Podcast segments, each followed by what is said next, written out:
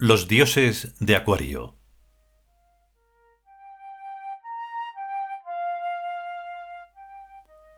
Vigésimo tercer capítulo. Suyo. La barca. Segunda parte.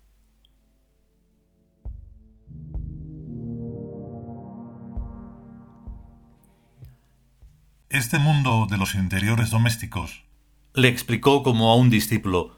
es muy diferente al de las inmensidades nocturnas exteriores. Yo diría que son casi antagónicos. ¿Tú crees? Aquí es que somos muy sibaritas, pero lo normal es cerrar las contraventanas y correr las cortinas. Vosotros me admiráis. Desde luego que sí. Tú eres una exquisitez inefable. En el fondo, hasta ese bestia dorado te quiere como a un hermanillo. Como a una hermanilla. Rectificó Yawi desde la chimenea. No creo que debas enojarte por un matiz tan insignificante. Propuso Soy conciliador. Por el matiz no, por el tono. ¿Y qué más te da un tono que otro si el sentimiento es lo que importa? Bueno, Anda, siéntate y deja esa toalla que me da repeluznos. es de escarcha. Por eso, imagínate en verano. Aquí dentro siempre es el tiempo que nos apetezca. Aquí dentro esa chimenea es el sol y tú puedes acercarte cuanto quieras. De verdad, sin esfumarme. De verdad. Yahweh se pondrá verde y nada más. Siendo así... La escarcha se disolvió en el humo aromático y Yawi se puso verde. Ahora era mucho más preciado que el oro vulgar. ¿Te apetece remar un poco, pequeña cosa múltiple? No, ya no quiero más frío. Sí, no hace falta que haga frío. Podemos remar por un océano tibio. ¿Dónde? Bueno, eso no es problema. Yo no puedo hacer tales transformaciones, pero este sí. Si fueras tan amable. suplicó dirigiéndose a Soy, el cual la sintió con sonrisa cómplice, hizo un gesto y toda la casa empezó a tambalearse. ¡Eh! Tut emitió un pequeño grito ambiguo de sorpresa. Afuera el paisaje era un océano, no demasiado tranquilo, bajo una luna redonda y desmesurada.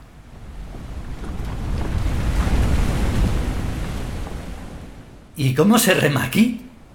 Preguntó Tut ya muy divertido. Con esto. Contestó Yawi y le entregó un bolígrafo. Y con esto. Y Soy le puso en las manos un ciento de folios en blanco. ¿Ya puedes empezar? Tut, transido de éxtasis feliz, comenzó a remar con ambas cosas, una mano en el bolígrafo y la otra en el papel. Tut remó apasionadamente toda la noche, una noche perfecta y sin horas, llena de todos los oleajes y de todos los destellos engarzados en las crestas de las olas, la noche lunar, alta y plana y eterna.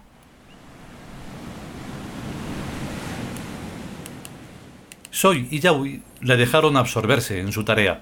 Bastante habían remado ya ellos antes, Y bastante tendremos que remar después.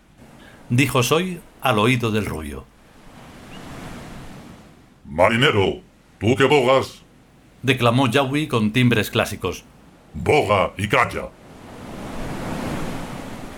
Y Tut seguía, sereno y febril, absorto en las olas negras de sus mares blancos, intensamente azules bajo su propia luz, seguía remando y surcando las tinieblas celestes cuajadas de estrellas diminutas y fugaces. La vida es una historia de horror y frenesí contada por un idiota y que no significa nada. Dijo Soy. Eso me suena. ¿Y la sabiduría? ¿Qué es la sabiduría? Cualquiera sabe. Y Tut seguía remando por mares misteriosos y encontrados a la búsqueda mágica de su propio devenir. Eterno adolescente narcisista que se mira y remira en el espejo de sus promesas y perfecciones sin llegar a gustarse del todo. Dime, oh tú que eres como eres, ¿Y esto para qué? La casa daba tumbos en el mar arrastrada por todas las corrientes dislocadas. Me gusta. Respondió Soy como razón suprema. Y Tut remaba por un océano plano y sin orillas donde la esferidad está representada por la dimensión tempestuosa.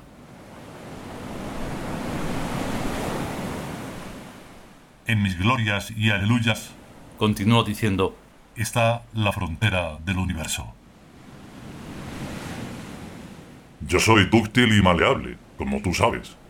aseguró Yahweh diciendo implícitamente a todo que sí. Y Tut remaba, por encima y por debajo de las olas encrespadas en anillos, en guirnaldas de espuma y negro azul.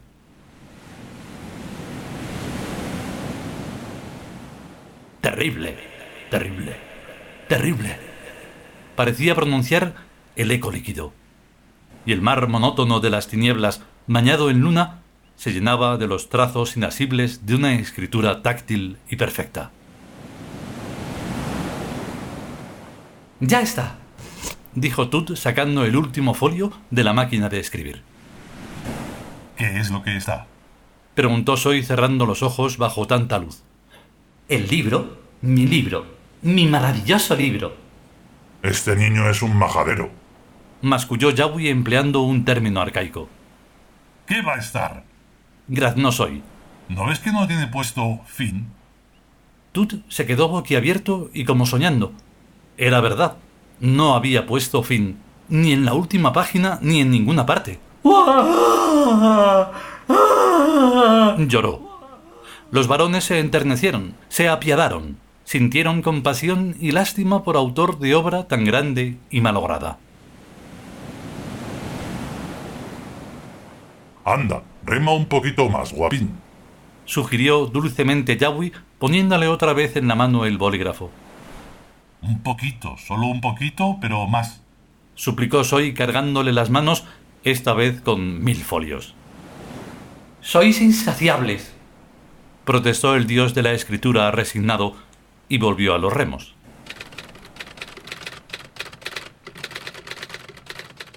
Menos mal. Susurró Soy al oído de Yahweh.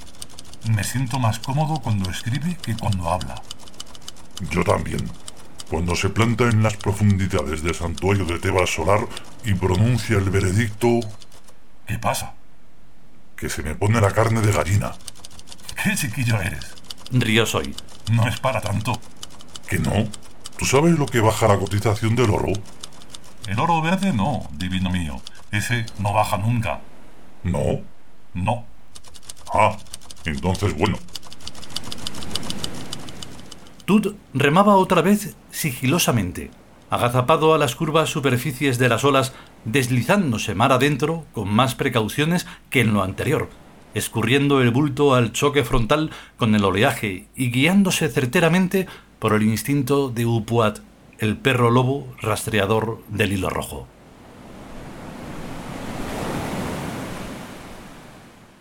Es un decir. Explicó Soy como a propósito. Me hago cargo. Ya Tut había enseñado a los egipcios la escritura, la astronomía, la agricultura, la música, la medicina y alguna cosa más. ¿Cuál era, pues, el sentido de su nueva singladura? Yo de psiquiatría no entiendo gran cosa. Decía Soy a la deriva, mientras tanto. Ni yo tampoco. Pero siento sumo interés por la psicología de las profundidades. Mira qué gracioso. Tud ama los abismos. Su barca argentada surca lentamente el cielo de la noche y el espejo tembloroso del mar. ¡Cuánta belleza! Musitó Soy en un suspiro. Yahweh no podía contestar, pero su alma convertida en océano fascinado por la luna. Tut es un dios grande, decían los antiguos. Nada bajo el cielo escapa a su mirada. Pero es un dios oculto, infinitamente oculto. Suspiraba Yahweh. No tanto. Los hay mucho más profundos todavía. Aseguró Soy en su calidad de experto.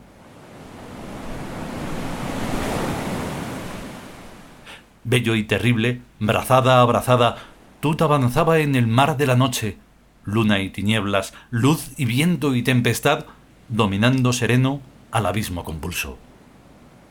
Después me lo agradecerás. Aseguró Soy quitándole importancia. ¿Para qué después? Te lo agradezco ahora y en paz. Bello y terrible es Tut en sus dimensiones abismales, gélido y puro y ardiente como el hielo. Cuando se levanta desde el horizonte oriental. Otro versículo, por favor, otro.